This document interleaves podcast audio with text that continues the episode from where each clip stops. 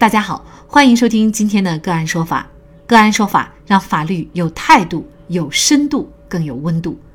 我是方红。今天呢，我们跟大家来聊一下山东一女子替朋友接送孩子，导致其意外受伤，被孩子父母告上法庭。据澎湃新闻报道，家住济南的张女士和杜女士是熟人和朋友关系，两家的孩子同在一所幼儿园上学。张女士一直在家专职照顾孩子，时间充裕；而杜女士和丈夫都在中学上班，经常无法按时接送孩子。所以，杜女士经常让张女士接孩子的时候一块儿帮忙接上自家孩子佳佳，并且佳佳经常和张女士家的孩子在一起玩儿，有时呢也在张女士家吃饭。张女士说：“只要杜女士通知她接孩子时，她就一块儿接上佳佳。”这一接就是两年半，并且呢还是无偿的。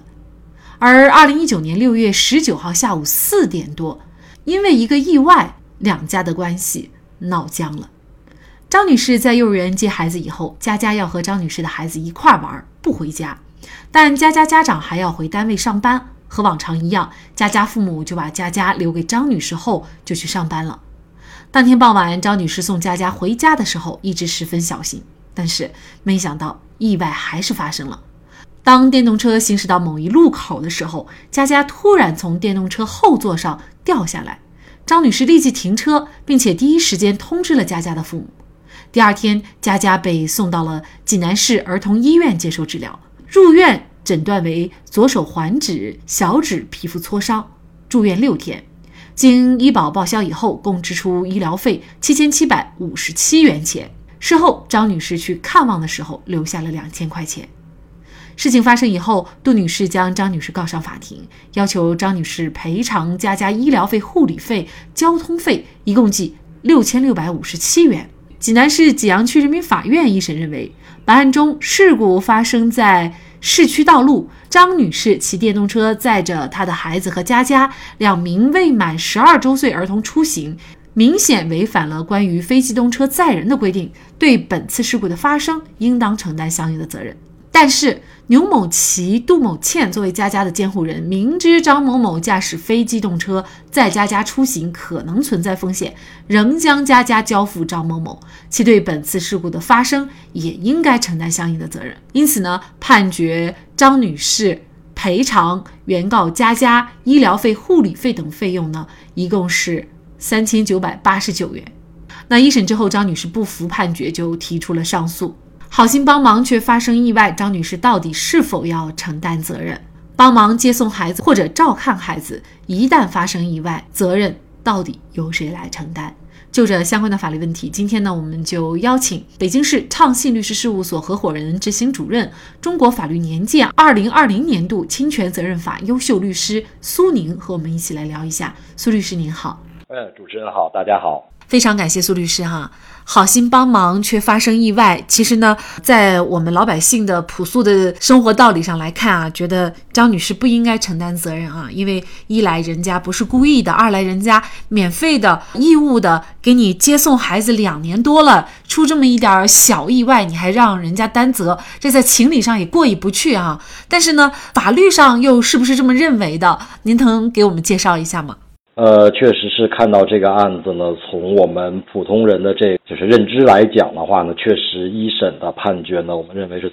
存在问题的。同同时呢，对于这个佳佳的这个监护人来讲，从情理上来讲吧，我们觉得也是有所欠缺的。嗯，关于张女士本人到底是不是要承担法律责任呢？这个是我们来说呢，是具体问题要具体分析的。但就本案来说的话呢。张女士最终的这个法律责任呢，正如二审法院的这个判决当中所提到的，这个事故本身，如果说需要有尽到更大的这个责任的话，那么可能是佳佳的父母作为监护人来说，他的责任呢更加重大一些。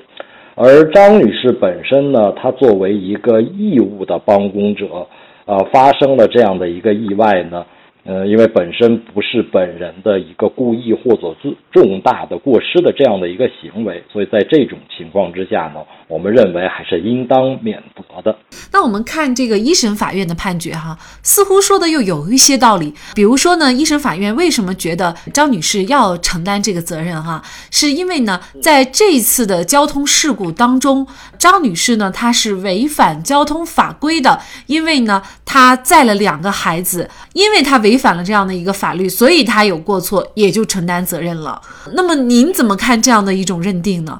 这个案子呀，确实是很很多人在一开始，或者说很多对于法律知识有一定了解的这个相关人士呢，对此呢都会有这个方面的认识，都会认为张女士本人呢可能需要适当的去承担一定的责任。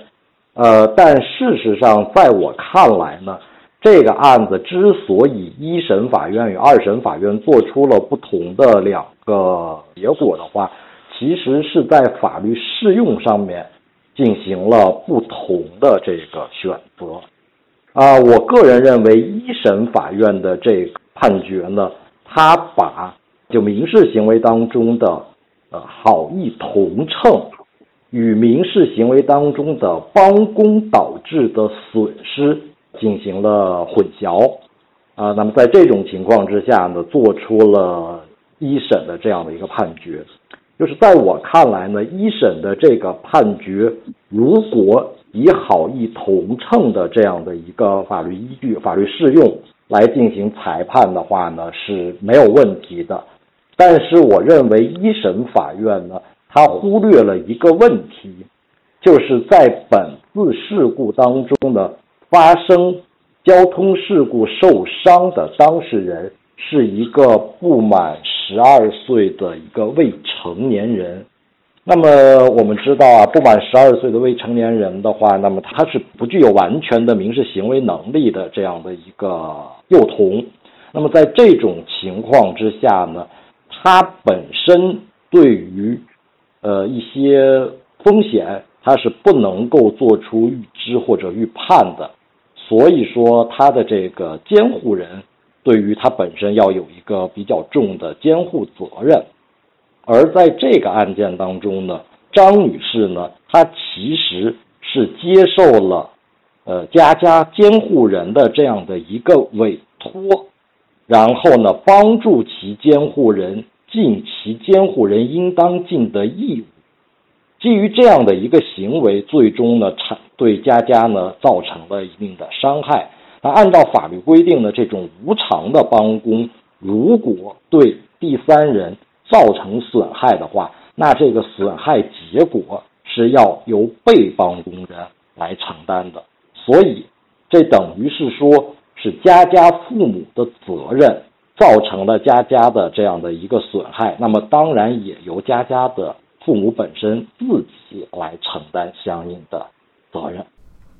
所以呢，二审济南市中级人民法院呢，最后认为啊，这个佳佳父母作为佳佳的监护人，要求张女士对本次事故发生承担相应的责任，法院是不予支持的。那么其中呢，有一句话是这样说的：他说，张女士这种邻里朋友之间的善意行为，互帮互助、团结友善的良好道德风尚是值得肯定的。佳佳受伤，双方都很心疼，佳佳父母也应该正确对待本次事故，不应该迁怒于张女士哈。这个是从情理方面来解读哈。另外一个问题就来了，就是事实上呢，像张女士这种情况，在现实生活当中非常多啊，就是帮忙接一下小朋友，或者呢是帮忙。照看一下孩子，这种情况一旦孩子不小心受伤，那么是不是都要由这个被帮工人，也就是孩子的父母来承担责任，而帮工人就不需要承担责任了呢？呃，也不是这样，这个不管是帮工也好，好意同乘也好，它都要有，就它有一个底线在里边，就是说原则上来讲呢，帮工的行为呢是要由被帮工人承担起法律责任。但是，如果有证据证明帮工人是造成的损害是其自身故意或者重大过失的原因造成的，那么他还是要承担相应的这个赔偿责任的。那这个故意或者是重大过失，我们怎么来理解？就是在具体。生活当中，比如说我请邻居帮忙接我的孩子，那么邻居呢，他也接了，但是呢，回来以后呢，他可能就自己去做饭，可能就没有去很好的照顾好两个小小孩子，那么两个小孩子跑出去了都不知道，那结果呢，孩子可能受伤了啊，甚至严重一点找不到了，那这种情况。是不是就可以算是一个重大过失呢？就可以追究责任了。因为如果无限的不追究责任，可能我们作为家长也确实不放心让别人去帮忙照顾孩子啊。嗯，呃，这个界限呢，那么肯定是具体问题来具体分析。当然，就故意与重大过失的这个理解呢，从故意来讲的话，那没有什么太大的争议。那就您刚才举到的这个例子。假如说我接受别人的委托，把两个未成年人接到我自己的家里进行临时的照看，那么在这种情况之下呢，两个孩子在我做其他事情或者其他工作的时候呢，跑出去，然后发生了一些损伤，或者说一些其他的情况，那就要看我对于孩子照看的这个过程当中，我有没有尽到相应的管理义务或者注意义务，比方说。我把孩子带到家里来，然后把家里的屋门呢，就是关好，门窗都正常的关好。然后我只是说和小朋友呢，没有在一个房间里边待着。但是正常情况之下呢，这个小朋友不会离开自己的这个，不会离开这个房间。那么在这种情况之下呢，啊，如果孩子离开了房间，然后产生了一些损失的话呢，这个就不能够算作是一个重大过失。那如果说我把孩子带回家来，然后也不做任何的叮嘱，那么我可能在家里边的房间的门也大敞，呃呃随随意的敞开，没有进行这正常的锁闭。那在这种情况之下，孩子孩子离开了这个屋子，然后产生了一些呃损伤，那么在这种情况之下，我可能就需要承担一定的责任。所以说，这个重大过失的这个把握尺度呢，主要是看。我们在通常意义上是不是能够尽到一个正常的注意或者保护义务？他不会对于帮工人有一个额外的要求，说你必须把房门反锁，或者说你要把孩子固定在某个地方啊，他不需要有这样的一个特别注意的义务，但是基本注意义务是需要的。如果我们就是没有尽到基本的注意义务。那么在这种情况之下发生损害，那肯定是要承担责任的。实际生活当中，相互帮忙接送孩子比较常见，但是两年半如一日，总是张女士一方接送孩子的情况很少见。而且呢，孩子还经常在张女士家吃饭。就冲着这个热心劲儿，受伤孩子的父母也不该为了四千元钱把张女士告上法庭。虽然孩子父母据说是老师，但是显然如何学会感恩。这是他们需要好好上的一堂课。好，在这里再一次感谢北京市畅信律师事务所合伙人、执行主任、中国法律年鉴二零二零年度侵权责任法优秀律师苏宁。那更多的案件解读以及呢我们的线上视频讲法内容呢，欢迎大家关注我们个案说法的微信公众号。另外，您有一些法律问题需要咨询，都欢迎您添加幺五九七四八二七四六七。这部手机号的微信号向我们进行咨询，我们会将您的问题转给我们专业资深的律师进行解答。好，感谢您的收听，我们下期节目再见。